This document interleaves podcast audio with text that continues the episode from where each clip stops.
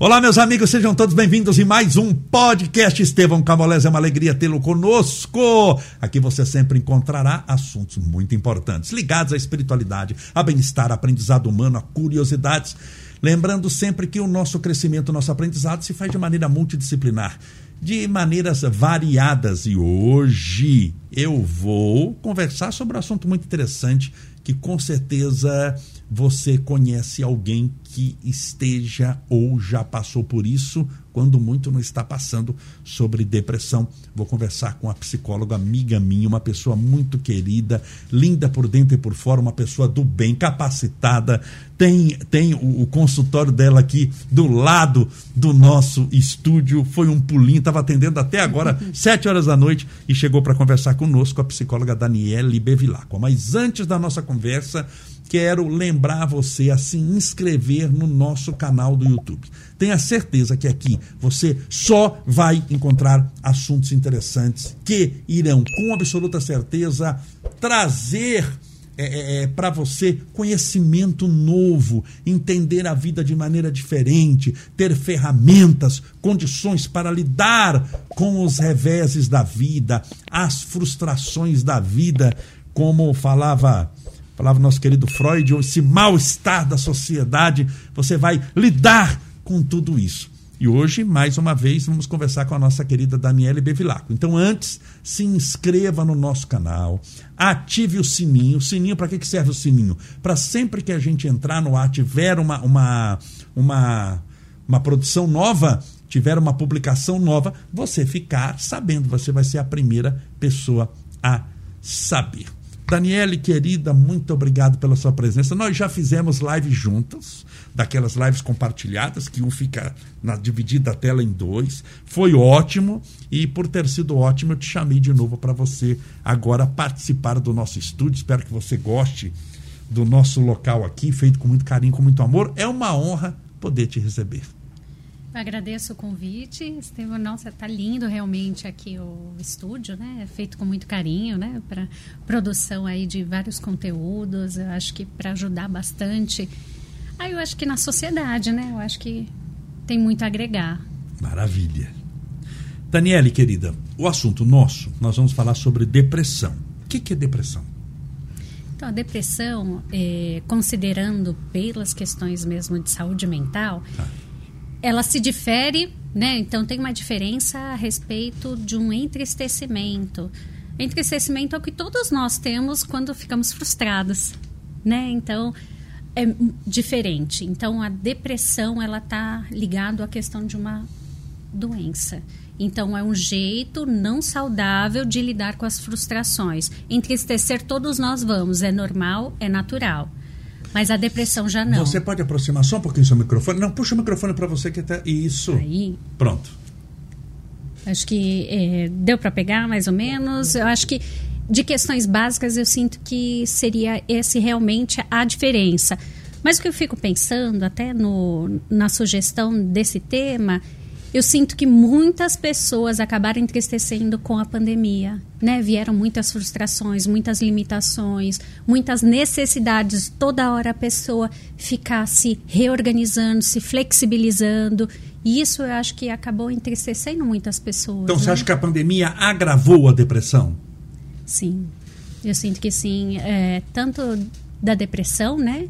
Quanto da ansiedade. Eu acho que duas questões que eu vi algo pipocar nas pessoas, né? É, Daniele, a, vamos imaginar que a gente passa nessa existência por vários revés. A vida não é do jeito que a gente gostaria que fosse 100%. Não tem essa história de eu fazer uma listinha e vai aquela listinha se cumprir exatamente. Olha, eu gosto de temperatura de 22 graus,7. Aí vai fazer 22 uhum. graus, mesmo no inverno, no uhum. verão. Ah, eu gosto que todo mundo sorria para mim, que todo mundo me ame, que estenda o tapete vermelho, jogue rosas amarelas e cante o, a Ave Maria quando eu passar. A vida não funciona dessa maneira, a gente sabe. É natural a gente ter angústia, a gente ter assim, puxa, um revés com alguém, um problema com alguém, de alguém que não gosta da gente, vai saber por quê, nem ele gosta dele mesmo. É, esses revés, essas angústias, todos nós estamos sujeitos, né? Assim, imagina que quem que não passa por isso todo dia? Né? A gente passa. É, mas isso é, a que ponto eu posso chegar e entender que isso. Qual que é o ponto, a barreira que esse, esse revés, essa insatisfação de viver vira depressão? Quando vira uma doença, esse entristecimento, acho que a gente pode considerar quando tem uma perda considerável da qualidade de vida. Então eu tinha um bem-estar tá. X e de repente caiu. Aquilo caiu né? Eu começo a ter um entristecimento mais significativo, então começa a ser mais forte, começa a diminuir aí meu meu sono, meu padrão de sono, eu começo a tá. acordar é, muitas vezes na noite ou algumas vezes eu acordo não descansado. Né, eu demoro muito a dormir. Então, depressão, você já citou quatro, cinco coisas de sono. Depressão altera sono. Sim, eu acho que é uma das questões, eu acho, mais fácil da pessoa localizar. Né? Altera o padrão de sono. Então eu começo a ficar o dia inteiro. Ou seja, a pessoa dormia bem, ela dormia bem e passou a não dormir. Porque Sim. o quadro teve que se instalar, porque você já não dormia bem desde criança, aí. Mas é, então se a pessoa que aí a tem gente insônia, pode pensar em outra coisa, uma né? insônia que, que apareceu. Tem uma insônia crônica. A pessoa é, pode aí... pensar que ela talvez é, tenha aí sintomas de ansiedade bem anteriores. Tá. Né? Mas um dos localizadores piora essa insônia. Insônia, que mais? Né? Uh, a questão, às vezes, de crise de choro, né? Ou então... Sem eu, causa? É, ah, às vezes sim. ela, ela não consegue localizar, não que não tem causa. Tá, mas que a não tem uma... Pessoa não consegue localizar os tá. gatilhos dela. Tá. Então, que dispara essa sensação nela. Isso eu acho que é, é que é interessante, que às tá. vezes a pessoa fala, ah, é sem motivo. Existe um motivo, só que Sim. a pessoa não consegue localizar nesse ela não momento sabe ainda. qual é. Isso. Mas ela não saber qual é não quer dizer que ele não exista. Exato. Tá. Está inconsciente ali dentro da pessoa. Tá, e o processo mais? de terapia ajuda a pessoa a localizar. E o que eu sinto também que tem a mais aí, a pessoa começa a, o padrão de qualidade de vida começa a diminuir. Por tá. quê? Ela está localizado nas pequenas coisas que a gente faz do dia a dia. Então eu sinto prazer em arrumar minha casa, em fazer uma comida de repente para minha família, é, em trabalhar em alguma coisa, ou nos meus hobbies, nadar. Coisas é, rotineiras. Coisas rotineiras, bem tranquilo, Sim. passear num parque. E a pessoa começa a ver que ela não tem mais esse prazer todo. Né, que ela tinha. Nessas coisas simples. Nas coisas simples da vida. Então, quando ela não consegue desfrutar do, da simplicidade, dos prazeres que a vida vai dar, não é de uma coisa muito grandiosa. Ai, ganhei na Mega Sena e não estou feliz. Não, é a respeito das pequenas coisas que antes ela sentia prazer. E que agora. E que agora não. Vão perdendo o significado? Vão perdendo o significado. Por que isso vai perdendo dopamina no cérebro, altera a dopamina, altera a capacidade. Altera no... vários padrões né, é, de comunicação aí tá. neurológica, mas eu acho que o principal é a questão do sentido, a perda do sentido da vida da pessoa, do propósito, para que que eu tá. começa a entrar numa crise existencial, para quê, por quê? Então, se a gente for ver, até estatisticamente, as pessoas elas ficam mais é, pensativas a respeito de um entristecimento na depressão, mas às vezes a pessoa só sente um vazio. Tá. Porque o prazer saiu e ficou nada, ficou um nada interno, né? Ficou um nada na alma. A pessoa simplesmente está vazia. Está muito entristecida, sabe? A ponto de não sentir nada. E algumas pessoas, quando isso vai se agravando, podem até ter algum sintoma de automutilação. Então eu me corto, eu me belisco, é, eu até me bato para sentir alguma coisa. Tá. Então vem dentro dessa lógica. Mesmo que né? seja uma sensação de dor, mas. É melhor sentir dor do que, do que não sentir nada. nada né, sentir que ainda está viva. Cê, e aí a pessoa pode ter comportamento destrutivo. Você viu, mesmo. falando nisso que você está falando, foi matéria do Fantástico, se eu não me engano, do último Fantástico, do, não, do último não, que o último falou de carnaval, do penúltimo Fantástico. Ou seja, tem duas semanas, o Fantástico falou de, uma, é, de umas crianças que estavam lá e a menina já era depressiva, você ela tinha um quadro depressivo, tudo, e ela começou a se cortar na escola e, e, criou ali um processo coletivo de também as crianças, as outras começaram a cortar também, que não estavam bem. Mas a menina falava isso mesmo, que você falou. Eu prefiro sentir dor, que é algo desagradável. Ninguém, você infligir, infligir dor ao próprio corpo, é, eu sei que não, é, que, que, seria assim, ó, burrice, mas é ali no sentido de falar, bom, só sinto dor porque eu estou vivo. E é melhor sentir dor do que não sentir coisa nenhuma. Sentir coisa nenhuma dói mais que a dor, né? É. E às vezes as pessoas, no caso dos adolescentes, os pais às vezes ficam até vigiando para a criança ou adolescente não ter esse comportamento. Mas é um comportamento de defesa, não quer dizer que a pessoa vai tentar o suicídio. Sim. É de defesa, ela está lutando para ela viver. É, tá. num, é numa lógica não construtiva, não saudável, mas é uma lógica que ela está tentando ainda lutar pela vida. Que é, assim, um ponto de defesa, de repente, um pouco mais positivo, né? é, do que a gente pensar no suicídio, que é uma coisa também que aconteceu muito na pandemia. Muito, aumentou, né? Aumentou bastante. Eu é, acho que até. Sobretudo sobre é, jovens. não tenho nem alguma estatística agora. Aumentou demais. Eu entrevistei aqui a, a, moça que veio do CVV, do Centro de Valorização da Vida, aqueles telefones que ligam, que é só para prevenção do suicídio. Ah, foi uhum. catastrófico. Sim. Ela tem dados, tem coisa, né? Porque eles fazem só prevenção de suicídio, fazem no Brasil inteiro, um sistema telefônico, que é. você liga no número para falar, ah, foi. Ela contou casos aqui desesperadores. É, então, assim, mesmo, mesmo eu sem dados, assim, é, tudo bem que eu tenho uma profissão que enviesa bastante Sim. isso, que as pessoas acabam chegando com problemas é, significativos para ela, né? Não que todos nós não tenhamos problema, mas as, as pessoas estão ali com alguma questão emocional. Mas acaba chegando histórias de também pessoais, de amigo de amigo, mulher de não sei o que, conhecido de não sei o que lá. Então você vê que está, eu acho que generalizado, sabe? De todos os padrões sociais, desde o mais alto né, até o mais baixo. Então isso me chamou bastante atenção também. E eu fiquei pensando também um pouco do porquê disso, sabe, é, Estevão, porque eu sinto que na pandemia a gente acabou ficando aí um, uma questão de uma consideração minha. Né, eu acho que a gente ficou muito nas redes sociais, então é isso na que comparação. Eu perguntar para você, por que na pandemia aumentou? Porque a gente sabe que aumentou. Sim. É, você é psicóloga, você bateu, você, você percebe que o negócio está estranho. A gente está vendo fumaça demais, né? Mas por que na pandemia? Porque assim, a gente sabe que na, a pandemia, entre aspas, assim, não é, vírus não causa depressão. Uhum. Vírus não causa síndrome do pânico. Vírus não causa outra coisa. Causa problema pulmonar.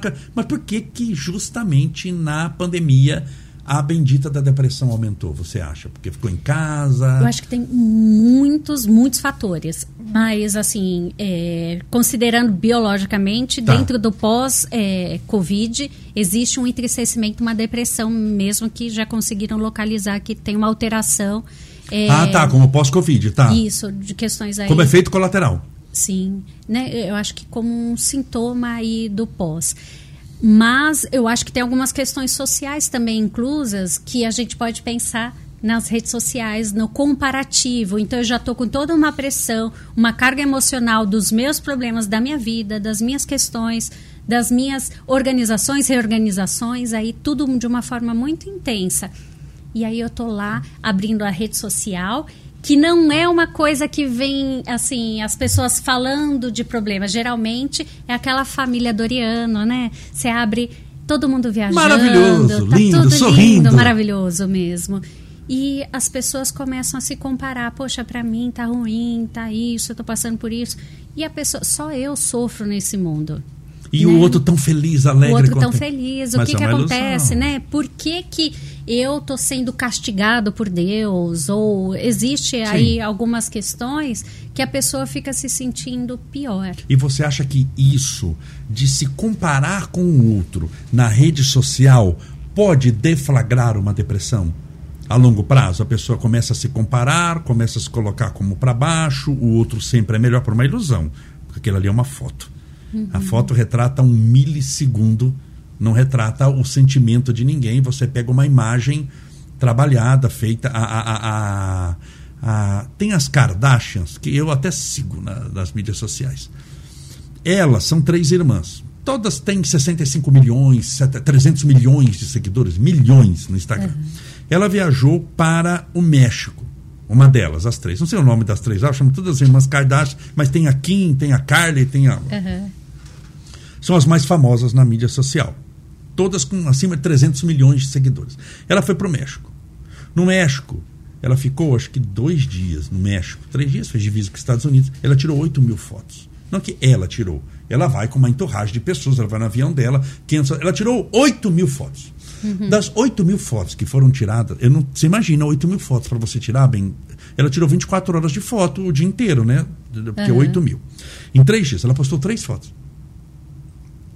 É de 8 mil, tirado por profissionais. Você imagina a luz que não tem. Aquilo ali tem todo um equipamento, um negócio. Então tirou de 8 mil fotos numa viagem dela ao México, ela postou três fotos.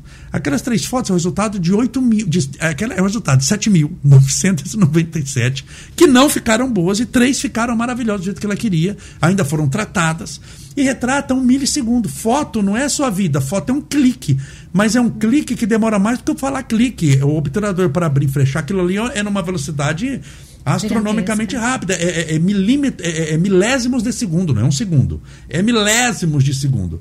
Uhum. E aquilo é postado. É a realidade de um milésimo de segundo seu e não da sua vida. Você sorrindo vai ver uma pessoa. Por isso que a gente vê na internet pessoas extremamente alegres, felizes, contentes, que à tarde se suicidaram. E você não entende, tá cheio de perfil assim. Mas o bendito estava na praia, estava rindo, tá fazendo luau com os amigos. E à noite se matou pulando da ponte. Fala, não, mas essa pessoa era muito alegre. Ela era muito. Ela não era, era altamente depressiva. A foto não retrata aquilo ali. E essa ilusão de achar que. É, é, essa, bom, aí você fala, né? mas essa é uma ilusão, né? É uma ilusão. Tem não é a realidade. Algum, mas é, essa ilusão mata da depressão. É, eu sinto que ela acaba contribuindo né? O que, que acontece? Tem algumas eh, que eu acho bem interessante, algumas modelos que a mulher eu acho que sofre muito com esse padrão estético, né? Sim. Que aparece dentro das redes sociais, que não é um padrão real. Não. Se você for ver até a Marilyn Monroe, né? Não sei nem se é assim exatamente a pronúncia do nome dela, mas ela era uma grande diva, até hoje ainda é Sim, é falada. Mas se você vê a foto dela é, de biquíni, é o padrão de um corpo de uma mulher normal. Isso, normal para padrão de 1965, 60. É. Então não tinha aquela barriga tanquinho, isso, não, aquilo outro, padrão que a gente tenta trabalhar hoje como um ideal. Isso. Porque padrão né? muda, né? E aí tem algumas modelos que estão dentro do Instagram e estão postando o né, uh, uh, como é que chama? Os bastidores daquelas fotos. Então, todas as outras fotos que a pessoa precisou tirar para poder chegar naquela foto. Então, e até como é que é o corpo dela normal, até como que é o corpo dela numa posição que não favorece. Eu já vi. Então, fantástico. É Eu acho legal. fantástico isso, muito legal. Para quebrar um pouco essa idealização. E, é...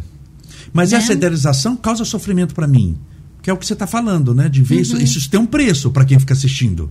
Sim, tem um preço e, e eu sinto que as mulheres, né, têm bastante desse padrão estético, os homens também, em, em alguma proporção, mas tem algo que cada um do, da sua forma acaba sentindo uma pressão social de estar obtendo determinados êxitos. E quando você não está no momento de êxito, você está no momento de reflexão, de reavaliação, de mudanças de transição de carreira, por exemplo.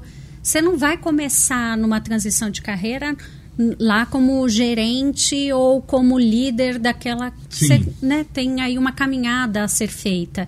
E isso eu acho que causa uma frustração muito grande. Você tem que lidar com as suas questões e as questões de como aparenta para a sociedade.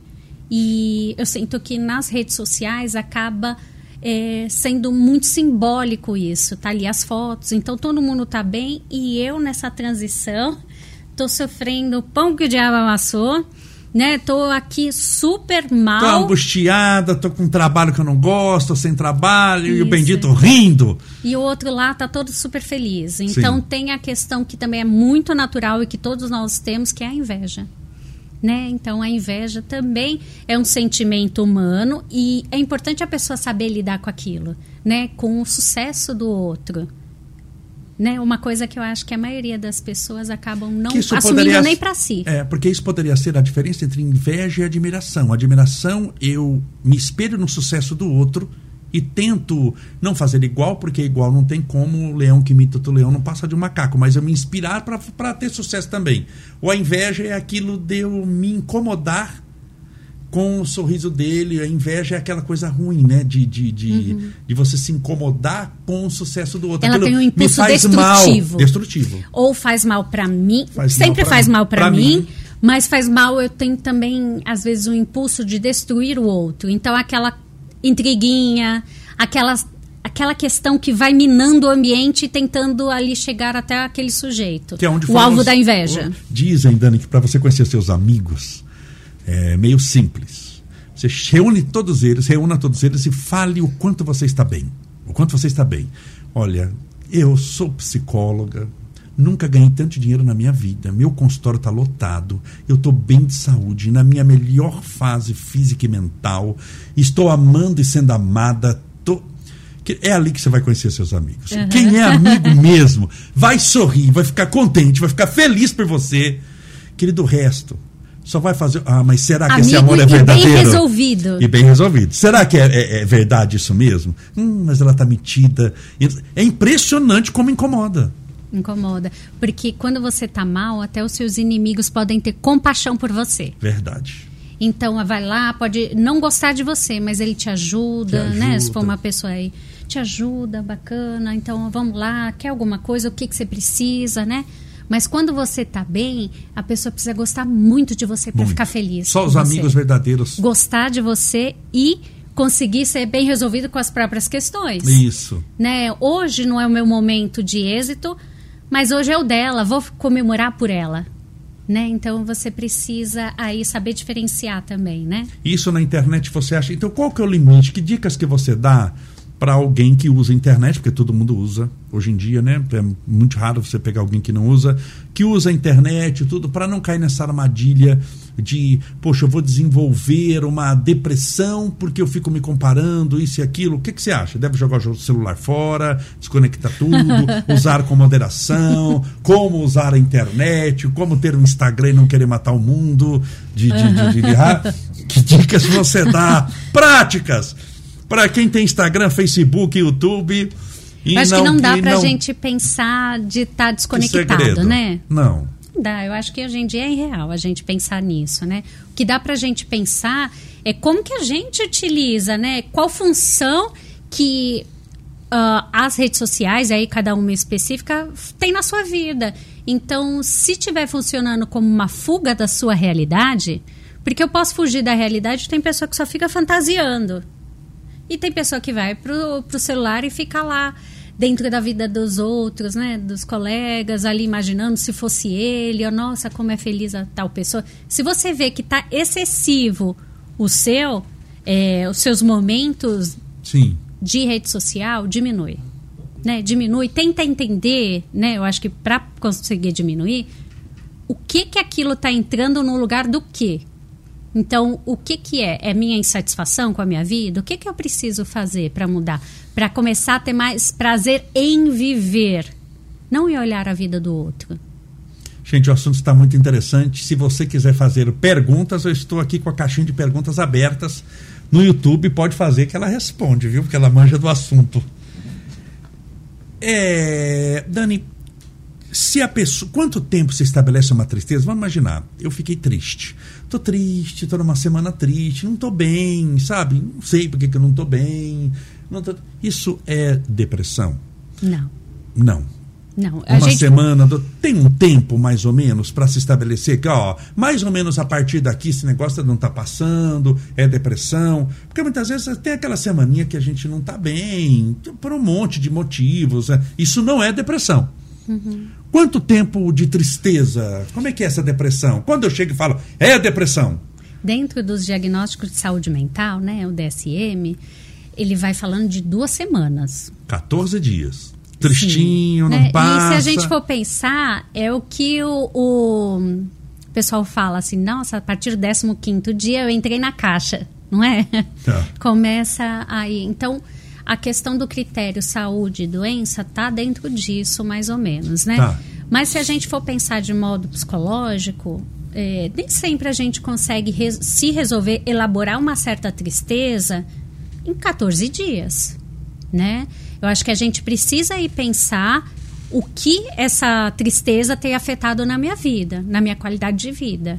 É muito importante. Então, assim, ah, eu, eu me divorciei. 14 tá. dias eu vou estar super resolvido, feliz não da vai. vida? Não vai dar. Não vai, não né? vai dar. Não é vai exigir dar. muito de si mesmo. Nossa, minha mãe morreu. 14 dias eu já estou bem? É, não. não. Mas não você dá. tem uma causa muito clara ali, né? De então tem algumas coisas. É o bom senso. É que eu acho que é importante a pessoa se dar espaço, né? Tá. Não ficar se pressionando, eu preciso ser feliz, eu preciso ser feliz. Né, essa busca incessante, às vezes, que a pessoa pela tem. Pela vida perfeita, pela felicidade, vida perfeita. 24 horas por dia. É, eu tenho momentos felizes, eu tenho hum. momentos tristes, né? E a vida é esse balanço, essa gangorra. Sim. Aí, né? É importante que não seja é, excessiva é, é essa isso. gangorra mas existem momentos e assim um, o importante é a gente conseguir aí dentro dessa fluidez da vida poder aproveitar alguns momentos. Porque a tristeza a raiva esses sentimentos que é visto de modo negativo né é, socialmente eles têm uma função muito positiva na nossa psique né? Elas não são dispensáveis. Sim. Existe e existe um porquê e existe ali um, um benefício para a gente sentir. Com certeza, a frustração é um dos melhores professores que existe, desde que você faça alguma coisa com ela. É uma da. Ela, primeiro, que é resultado de, algum, de alguma experiência. Uhum. Segundo, que é marcante, porque frustração você não esquece. Momentos de alegria, você pode ver que quem apanhou não esquece, mas quem bateu esquece. Então, o momento de dor é. Ele, ele é fantástico se você souber trabalhar. Eu falei sobre isso hoje na, eu falei só sobre como a dor é essencial na nossa vida, como ela é importante, como ela é fantástica e como se você quiser destruir a vida de alguém, só dê prazer para ele. O prazer uhum. é altamente. É como destruir a vida Sim. de uma criança. Dê tudo que ela quer. Você dá todo o prazer do mundo. Chega uma hora que ela não satisfaz com coisa nenhuma mais. Isso. Dor, chorar, um não, a, a porta fechada, a frustração. Isso é uma benção. É uma maldição se você só vive isso a vida é. inteira. Eu recebi um papelzinho da pediatra da minha filha uma vez é, falando a respeito disso. Quer criar um delinquente, né? Uma, é, de modo simbólico, brincadeira, mas quer criar um delinquente, é, dê tudo que ele quer. Isso! dê tudo isso. que ele quer. Porque aí a criança não vai ter aprendizagem na frustração, como ela lida com aquilo. Sim. E o que, que significa ali, quando você tem uma frustração, uma tristeza? Você entristece, você fica triste. Né? E o que, que significa? Eu paro, porque na tristeza a gente fica mais passivo, Com né? Certeza. Eu paro e reflito. O que, que deu errado? Por quê? Por Como? Quê? O que, que eu faço de novo? E se eu não tiver esses momentos de entristecimento, eu nunca revejo o que eu faço. Eu simplesmente sigo. Né? Então eu vou ter empatia com as pessoas. Eu posso trabalhar várias questões internas diante da tristeza. A raiva também, só quando eu sinto que as pessoas passaram dos limites é que eu sinto raiva. Sim. Aí eu dou limite. Né? Eu não preciso ter um comportamento raivoso. Eu não preciso ir lá estapear o Sim. outro ou qualquer coisa assim. Mas eu dou limite. Olha, até aqui você vai. Né? E se eu não me permitir sentir raiva, vai ser aquelas pessoas que vão se submeter a tudo na vida. Então as pessoas vão passar sempre por cima dela porque ela não dá limite ao outro. Dani, quando procurar, qual que é o limite assim que você acha do bom senso para procurar um tratamento? Por exemplo, com uma psicóloga como você. Se a pessoa está triste, está em casa, já está uns seis meses, aquela tristeza. Vamos pensar que ela não tem uma tristeza que é uma causa bem clara, morte de, da, da, da mãe, ela está naquela tristeza que vai se acumulando, que eu acho que a maioria das tristezas são assim. Uhum. Tem, aquela, tem também a tristeza de um velório, de um, do luto, a tristeza de uma perda de, de, é um, de um trauma, marido, né? que é um. É, é, mas que não tenha essa, essa, essa grande causa externa, exógena, mas que tá aquela tristeza devagarzinho, sabe? Tá levantando, desmotivado, dormindo mal, tá triste, tá perdendo sentido na vida está cada dia mais difícil. Qual que é o limite para procurar um, um, tratamento? E se não procurar, o que, que você acha que pode acontecer? Então, eu sinto que, assim, no Brasil tem muito ligado sempre o tratamento à doença, né? Mas um acompanhamento psicológico, ele pode simplesmente ser um momento de transição que a pessoa quer viver de uma forma mais leve. Então, uma transição de carreira, ah, eu estou é, me divorciando. A pessoa não precisa estar tá arrancando no os cabelos fundo no fundo sim. do poço. Às vezes a pessoa vem fazer uma terapia de casal para decidir exatamente preciso ou quero me separar, né? O casal em si vem. Quero me separar ou não? Nós conseguimos passar por essa crise juntos e permanecemos. Então tem um momento que eu sinto que é interessante o psicólogo quando você quer refletir a respeito de algumas questões da sua vida. Pode ser para um autoconhecimento, pode ser por o fato de uma doença, uma depressão, uma ansiedade excessiva, ou outras questões que marquem a pessoa, né? Então não se procura psicólogo só porque eu estou no fundo do poço. Posso estar caminhando do lado de fora, mas querendo repensar a vida de maneira diferente. Sim, ah, eu tenho coisas que eu não entendo por que dentro de mim. A terapia é uma boa saída para isso, né? Então não preciso estar tá, é, com uma crise de ansiedade. Tem pessoas que têm crise de ansiedade, arrancam até né, os cílios, arrancam Sim. o cabelo, por exemplo, ou tem é, momentos de automutilação. Você não precisa chegar a esse ponto. Né? A gente pode procurar muito antes disso. E nessa terapia, assim, a pessoa vai, ela, ela procura quanto tempo demora? Como é que é uma terapia, mais ou menos assim, para as pessoas saberem, para quem nunca fez, para quem nunca uhum. foi no uhum. psicólogo, como é que é ir ao psicólogo? Eu gosto que que sempre ele vai na entrevista. fazer o quê? Ele vai sentar, fica deitado lá, igual no filme. E o que, que você fica perguntando lá? Como é que é para quem nunca foi? Uhum. Porque a pessoa tem aquele receio, não, nunca fui, como é? Tem um negócio assim que é muitas vezes mais secreto é. que maçonaria ali. Na imaginação das pessoas, é, uma, né? O que, que essa bendita vai, meu, eu tô com medo. Ela vai perguntar, vai ficar analisando, vai querer, vai me julgar, vai. Como é que é o primeiro dia, mais ou menos, da pessoa que entrou num, numa, num consultório para fazer uma sessão? Eh, brincar um pouquinho, é só um parêntese. Sim. Você falou, é, tá me imaginando, tá me aqui me analisando. Sim. Às vezes, é, quando eu saio, até as pessoas perguntam, ah, com o que, que você trabalha? Aí eu gosto de falar, eu trabalho na área da saúde. Porque às vezes a pessoa fica com receio de conversar algumas é. coisas quando sabe que eu sou psicóloga, porque já fica imaginando que eu tô lá analisando ela, alguma Sim. coisa assim, então eu já acabo não falando. E é sempre ouvir isso. Nossa, mas o que, que, você pensa a respeito de mim? A pessoa fica até um pouco persecutória. mas eu gosto de, então, como eu sinto isso, eu gosto de, na entrevista inicial, poder falar a respeito de como que é, o que, que é a psicologia, né? Tá. Pelo menos aí da minha forma que eu entendo, dentro das, dos meus estudos, das, do meu trabalho, né? Das minhas experiências, o que, que é, o que, que eu entendo dentro da psicoterapia. Tá. E o que, né? que você fala mais ou menos? Um pouquinho? Você, dá um briefing assim do que então, vai. Pra gente fazer o voo lá. Você, é. você vai Porque não senta já e fecha o olho. E, ou fecha o olho, fica deitado, fica sentado, como é que é? Não, assim, cada lá abordagem. Cada abordagem tem um tipo de trabalho, né? Tá. Então tem abordagens que são mais corporais, que é, eu acho que é minoritária, tem poucos profissionais que são terapeutas também trabalham com a corporeidade, né? mas o que a gente tem mais são as questões mesmo dentro do racional, dentro da fala, da conversa. Tá. Fica sentado, frente né? a frente, como é que é? Sentadinho? Eu não trabalho com divã, tá. eu. Né, eu ainda não, não trabalho porque eu acho que são, pessoas, são poucas pessoas que têm esse tempo para ficar aí diante dessa análise consigo mesmo. Sim. E muitas vezes as pessoas se sentem muito sozinhas ali naquele diálogo consigo mesmo que a pessoa vai olhar para a parede, Sim, né? já tá, não tá Fica ali dentro você, do que o Freud coloca como associação de palavras. Tá. Eu trabalho nessas cadeiras mesmo, uma na frente tá. da outra. Pessoa olhando para você e conversando. Isso, que eu acho que fica mais humano. Tá.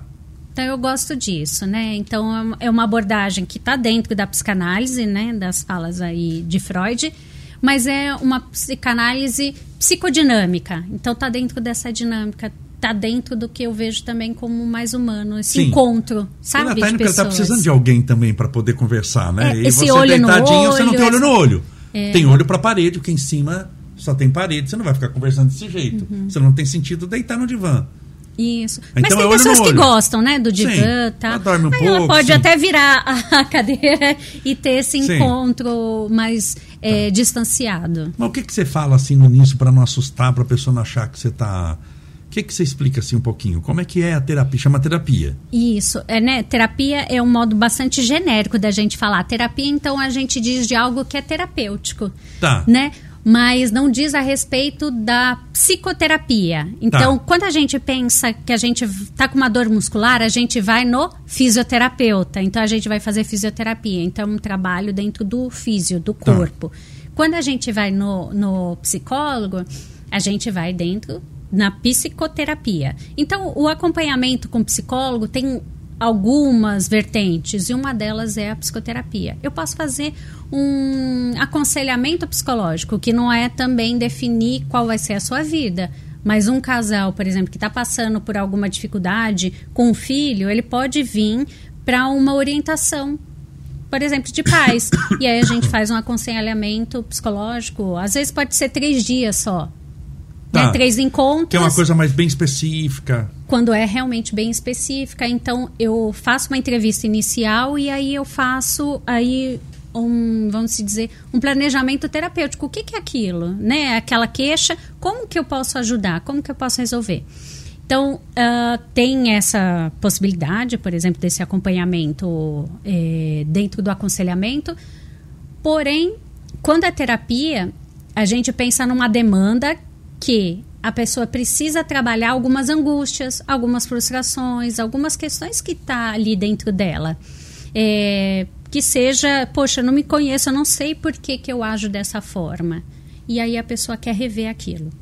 Também é uma E possibilidade. dura mais ou menos quanto tempo, no caso de depressão? A pessoa foi com essa melancolia muito grande, essa depressão, quadro depressivo já, já instalado. Uhum. Quanto tempo demora?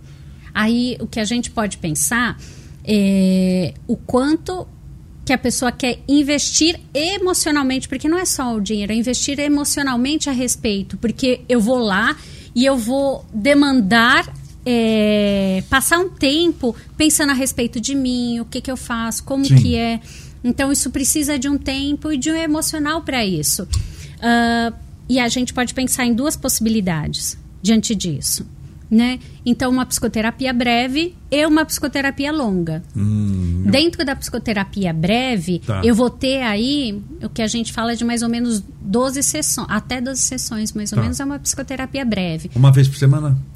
Geralmente uma vez por Tá, semana, três né? meses. Por volta de três meses Tá, mesmo. é uma coisa breve. É uma- É que você tá é. ligando com mente humana, né? Você mudar a mente humana em. Então, mas aí Quem é o que muda, né? Só na base do milagre. Se né? a gente falar é, de modo teórico, existe um, um limite, né? Três, é, três meses. Então, três meses eu consigo aí, né, é, passando por terapia, dar uma diminuição em sintomas. Então, Sim. eu estava muito triste, então eu vou ficar menos triste. Eu estava muito ansiosa e agora eu estou um pouquinho menos ansiosa. Eu estava dormindo muito mal e estou dormindo menos. Tá. Eu saía angustiada, eu chorava por, por, Por qualquer, qualquer coisa. coisa. Eu tô menos. É, então, tem esses ganhos. Quando a gente pensa em personalidade, então, assim, ah, poxa, eu sou uma pessoa muito raivosa, ou eu tenho uma. É o que as pessoas costumam falar de personalidade é, difícil. Ah, eu tenho muita personalidade, ou então, né? É, são pessoas que existem alguns conflitos internos, então. Isso não tem como resolver em 12 sessões. É, vamos pensar assim que a pessoa teve uma pessoa nova, 24 anos. Ela por 24 anos ela estabeleceu algum padrão de pensamento, algumas crenças, algumas questões na vida dela que a, a fez pensar dessa forma. E ela se exigir para que dentro mesmo de um processo com o auxílio de um profissional, em três, quatro meses ela mude tudo isso, Hum, é imaginável. O que acontece quando uma pessoa começa assim, às vezes, a pensar hum, muito diferente, né, do ponto A e do ponto B, é quando existe um trauma muito grande na vida dessa pessoa. Tá. Né? Então, passou por um trauma muito grande, assim, a morte de, de um dos pais, por exemplo. Às vezes pode ser uma, uma fonte muito traumática a pessoa ter grandes mudanças em si. Mas a terapia não é para isso. A terapia é para ser terapêutico, para ser um momento ali é, para produzir é, essas diferenças na pessoa do ponto A para o ponto B, mas de um jeito mais tranquilo, né? Não para ali arrancar dentro da pessoa isso. Então, é, eu acho que é legal e eu gosto de explicar na entrevista inicial Sim. que isso não ocorre dentro dali, né? No caso de depressão, a pessoa geralmente, a primeira, o primeiro tratamento que ela procura, geralmente é, é, é com o médico, o tratamento químico, o tratamento do, do comprimido. Até porque o comprimido, é, na mente da pessoa, é uma coisa que eu não vou ter que mudar minha personalidade. Eu, eu, eu confio naquele comprimidinho branquinho, pequenininho, verdinho, amarelinho, azulzinho. Eu vou tomar aquilo ali e aquilo ali resolverá os meus problemas. Uhum. Fica maravilhoso, fantástico. Eu não tenho que mudar a personalidade, não tenho que mudar nada. E outra coisa, quanto que eu gasto para engolir um comprimido daquele ali? Não, um segundo, dois segundos. Mas a gente sabe que na, na medicação não há a cura de coisa nenhuma. Eu acho que na, na no, no, tratamento psiquiátrico não há cura de coisa nenhuma. Não tem cura de depressão tomando remédio. Eu acho que a amenização por entorpecimento das sensações, o medicamento só causa isso. É, qual a importância que se tem, além de tomar o remédio, de fazer a terapia? Porque senão eu vou morrer tomando remédio. Está comprovado que se eu vou morrer tomando aquele comprimido, e quando eu parar de tomar o comprimido, as recidivas e as crises comprovadamente uhum. são extremamente violentas e fica pior do que estava quando estava ruim. Né? Então, o comprimido, claro que ele altera o seu estado, de, te deixa. Você se toma determinados comprimidos, você chegar e falar, você ganha na Mega Sena. A reação dele qual é? Ah, sua mãe morreu. Ah, é a mesma. Não, é a mesma. Você ganhar 50 milhões ou for no velório da mãe. A reação é a mesma. Isso não é cura, bem. Você uhum. me desculpa, mas se a cura foi isso daí, o mundo acabou faz tempo. Uhum. Apaga a luz, o último que sair. Né? A cura é algo muito mais profundo, é trazer de volta o brilho dos olhos, a felicidade, a alegria de viver, uhum. essa, essa satisfação de viver os pequenos momentos. Não estou falando mal de medicamento. Uhum. Mas eu estou explicando que ele não cura coisa nenhuma. Mas Aquilo é que as é pessoas uma... ficam no imaginário Opa! isso. É uma maravilha, meu. Toma aquele comprimidinho é. e a cura da depressão. Falo, uhum. Mas qual que é a importância além do medicamento? Então a gente não está falando para não tomar o medicamento, estamos falando além. A terapia. Então, eu, eu, eu, gosto de falar só a respeito da, da medicação, que assim, nem sempre a medicação vem antes ou, ou vem depois, né? É, existe algumas pessoas, por exemplo, se elas têm um posicionamento mais passivo diante de algumas resoluções da vida dela, pode ser que ela escolha primeiro a medicação.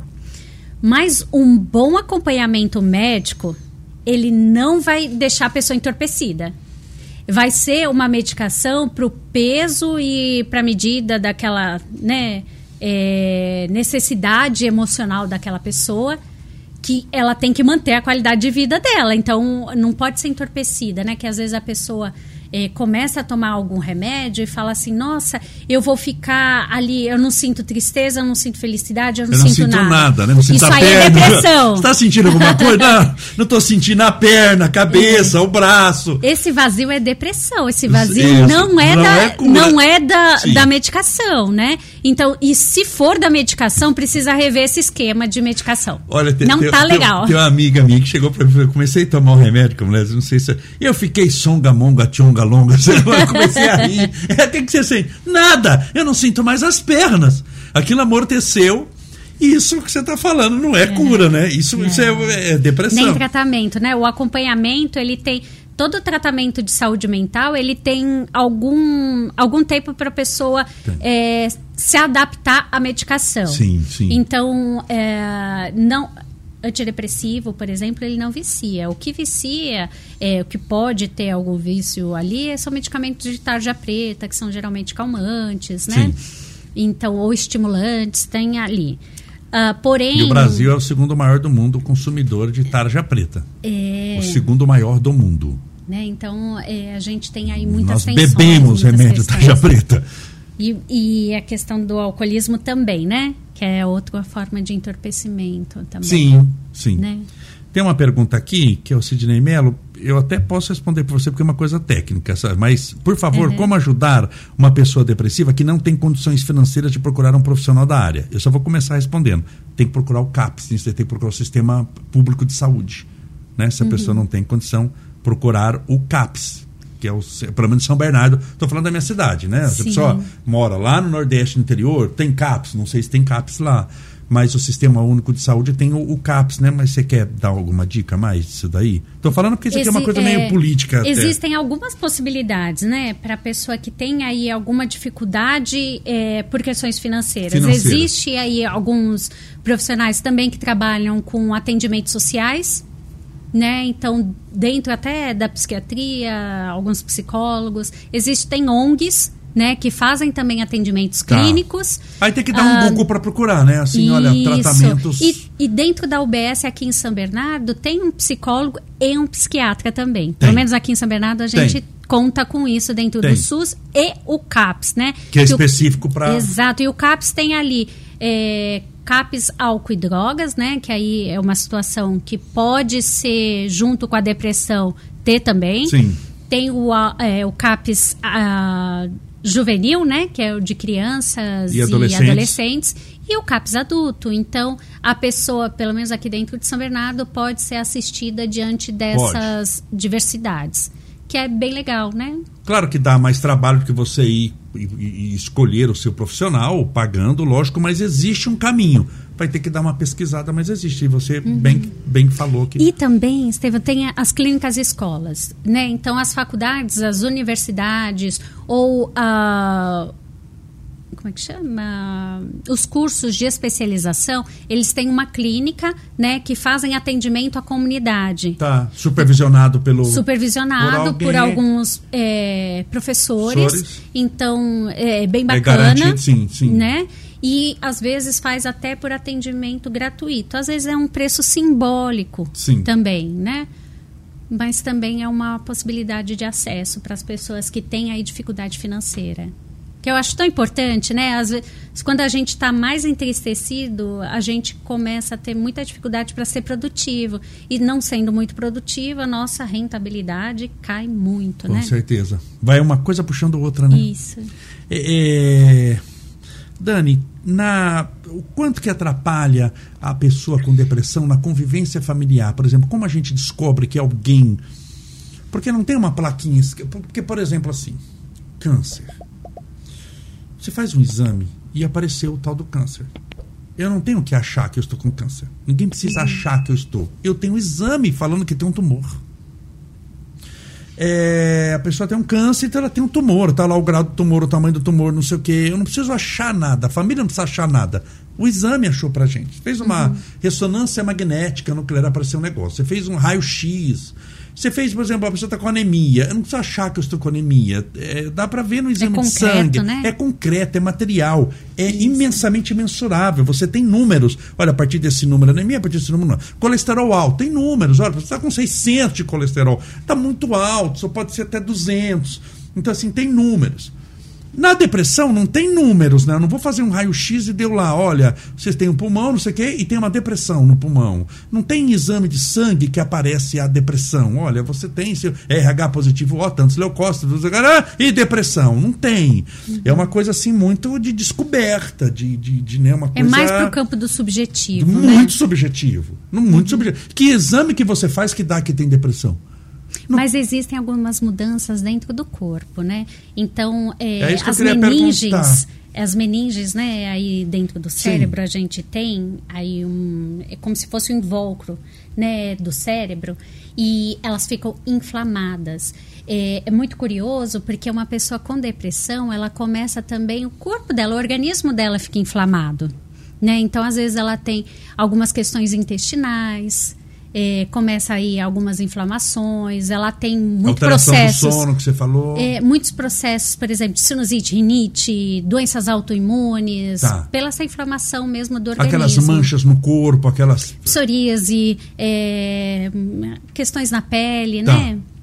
Mas, tirando esse quadro é, é, clínico assim observável, Uhum. Como eu posso perceber na minha casa, porque a gente mora com mais pessoas, como eu posso perceber porque, é, que alguém está com depressão? Porque geralmente quem está depressivo já fica mais quieto, não vai ter essa capacidade de falar, gente, estou com depressão, descobri.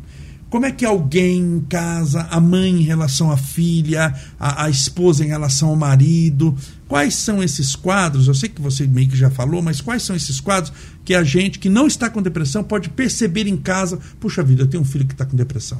Uhum. Eu tenho uma esposa que está com depressão, tenho um marido que está com depressão. Quais os quadros comportamentais que acabam falando para essa pessoa? Falar, olha, ali temos um problema. Eu entendo também que é muito difícil lidar com a depressão, porque nem sempre a depressão vem no sujeito, né? Então, seja ele meu filho, meu marido, Sim. ou meu vizinho, enfim, meu colega de trabalho, ele não vem de uma forma muito pura. Né? O que, que seria isso? Então, eu com saúde, dentro da saúde mental, nem sempre tenho só depressão. Tá. Né? É, isso sem contar que a depressão ela tem algumas formas. Ah, então, ou seja, ela traz coisas juntas. Nem sempre ela traz coisas juntas, mas assim, a depressão ela tem algumas formas. Então eu posso ter uma depressão ansiosa. O que, que faz uma depressão ansiosa? Eu não mantenho, sabe, aquele padrão clássico que todo mundo vê nas novelas ou em outros lugares, que a pessoa está triste. Sim, abatida. Abatida, né? Que ela não ri, que ela não isso. Então, às vezes, na depressão, quando tem aí alguns sintomas de ansiedade ou uma depressão ansiosa em si, a pessoa vai ter algumas é, ganhos de energia. Então, ah, em algum momento ela fala assim: hoje vai dar tudo certo. E vai, passeia, e vai, faz tudo, e vai pro shopping com a mãe, faz ah, não sei tá o quê. Alegre. Faz não sei o que lá. Tem algumas coisas que as pessoas falam, nossa, ela tá ótima, ela não tem depressão, não. Tá um rompante de, de, de alegria, felicidade. Aí mas... ela começa a dar alguma coisa, que é os gatilhos, né? Começa a ver, poxa, não, realmente, não sinto, não isso. Então, ela começa, às vezes, até a representar algum papel. Ora, família. isso para entender. Ou seja, a pessoa tem dia que tá bem, tem dia que não tá. Isso. Sei lá, segunda-feira tá bem, tá ótima, vai dar certo, vamos ver se. Terça-feira. Acabadinha. Isso. Então a depressão ansiosa ela isso, tem esse pico. Tá. Isso é depressão Fora, ansiosa. É quando tem alguns picos de ansiedade, por exemplo, né? Eu posso ter uma energia, hoje vai dar certo, isso, aquilo, lá, lá, e de repente. E quem olha a pessoa nesse dia vai falar: se a pessoa não tem depressão nunca, tá né? Ótimo. Eu que tenho. E pode vir também, é, existe um. E isso é depressão? Tipo, é depressão ansiosa, né? Depressão ansiosa. Mas, por exemplo, existe outro tipo de depressão que é a depressão bipolar. O que, que seria isso? A depressão quando a pessoa tem um transtorno bipolar. A depressão do transtorno bipolar, ela é, vamos dizer, ela tende a ficar mais grave. Né? E como e é que é essa? Qual ela é pode vir com sintomas mistos aí, com alguma euforia, né? Porque tem aí uma mistura de alguns sintomas e a pessoa ela vai ser muito mais difícil se estabilizar, né? Aí diante de um padrão normal do que a gente entende de humor, o que, que seria isso? Porque humor. ela tem muitas variáveis. Tem, é, ela tem uma modulação, uma muito... oscilação de humor muito intensa para o padrão de normalidade de, desse humor.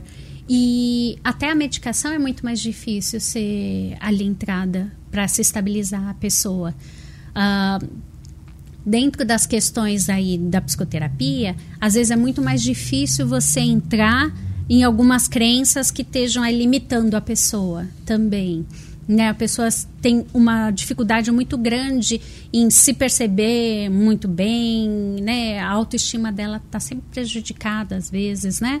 Uh, com a questão da depressão aí bipolar.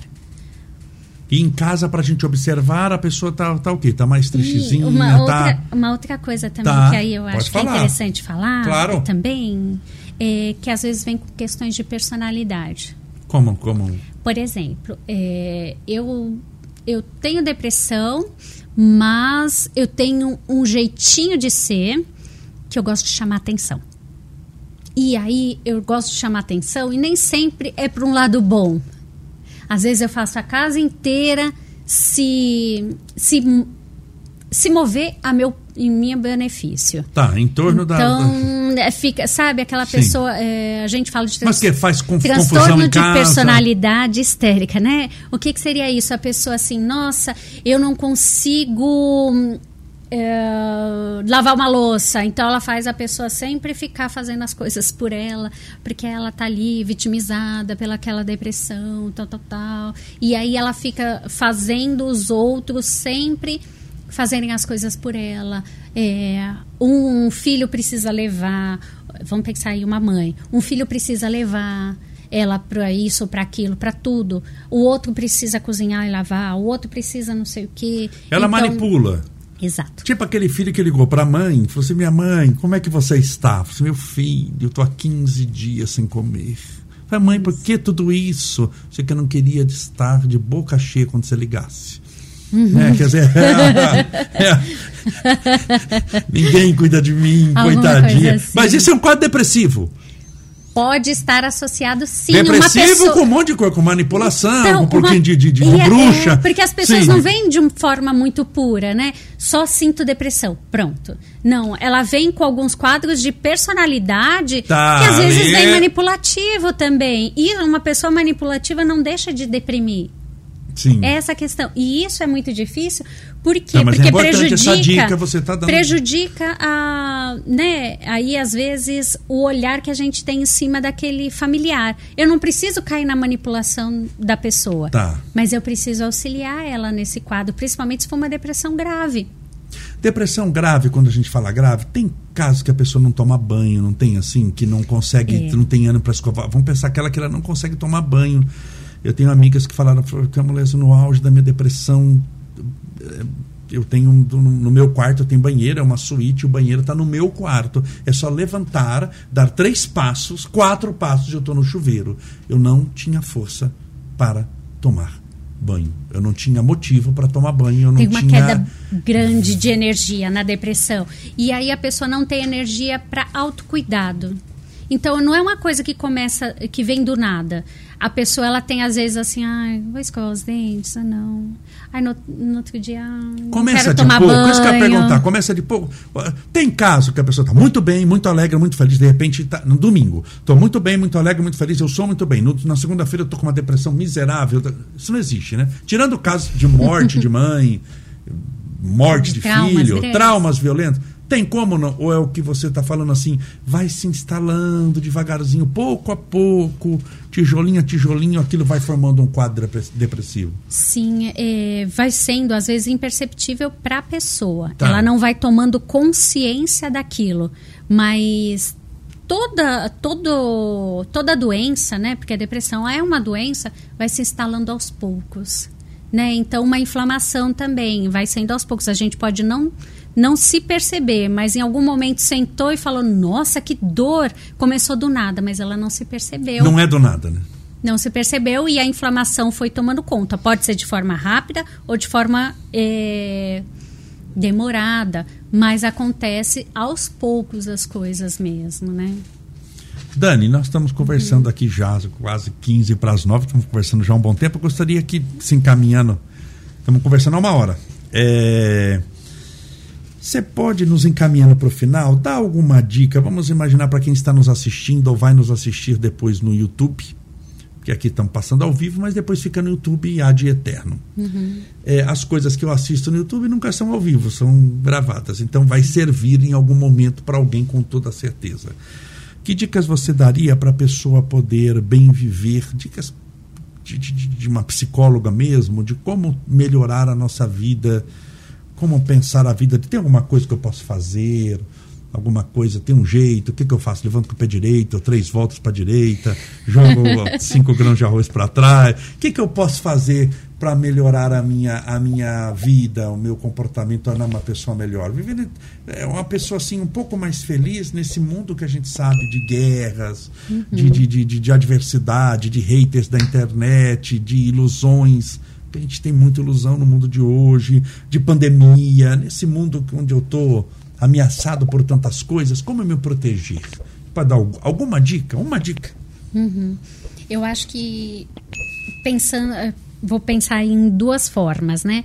Uma primeiro, é, tanto para si quanto para o outro, não questionar a dor do outro, né? Ou a sua própria dor. Isso não quer dizer supervalorizar a sua dor.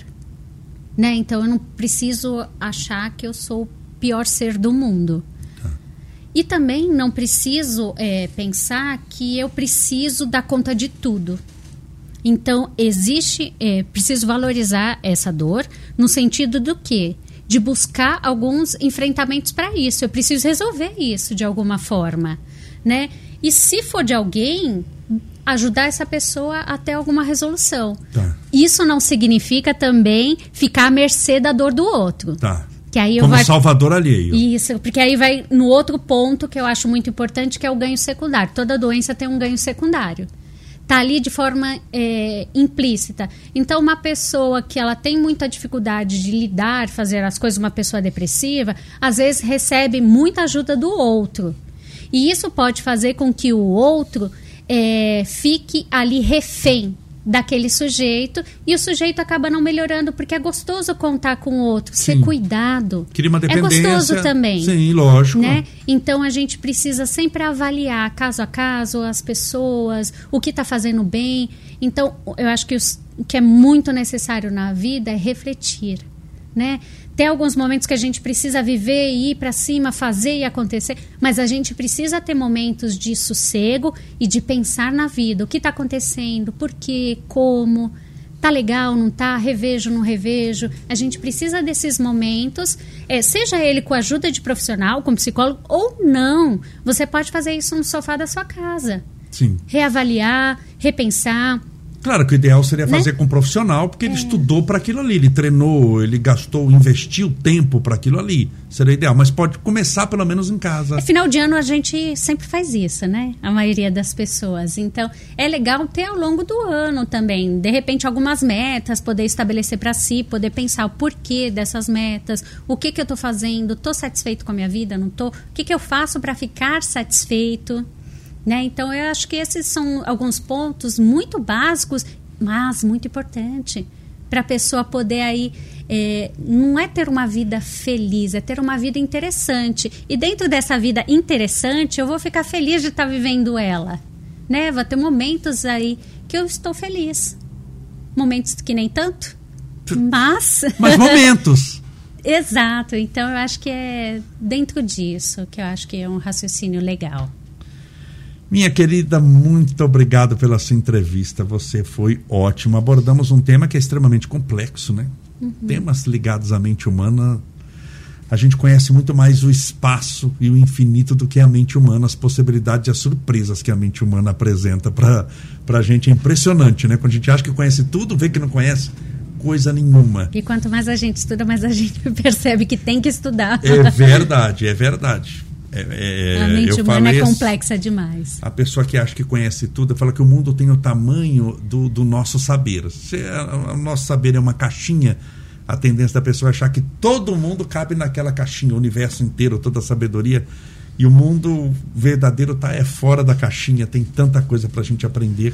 Eu acho fantástica essa filosofia, que é uma ciência, hum, a, a, essa, a psicologia, que é uma ciência fantástica. Assim, estudar o comportamento humano é o maior desafio que se tem na, no mundo moderno, pelo menos. É a minha maior curiosidade. Todos Ai. os nossos convidados recebem um presente simples, um mimo. Espero que você goste. Ah, Fica de recordação da sua uhum. participação no nosso podcast. Uhum. Obrigada. Meus amigos, é isso daí. Conversamos com a psicóloga Daniele Bevilacqua, que é aqui de São Bernardo do Campo. O Instagram dela passou várias vezes durante, durante a entrevista. Ela abordou o tema hoje muito importante, esse assunto muito delicado, depressão. Espero que você tenha gostado.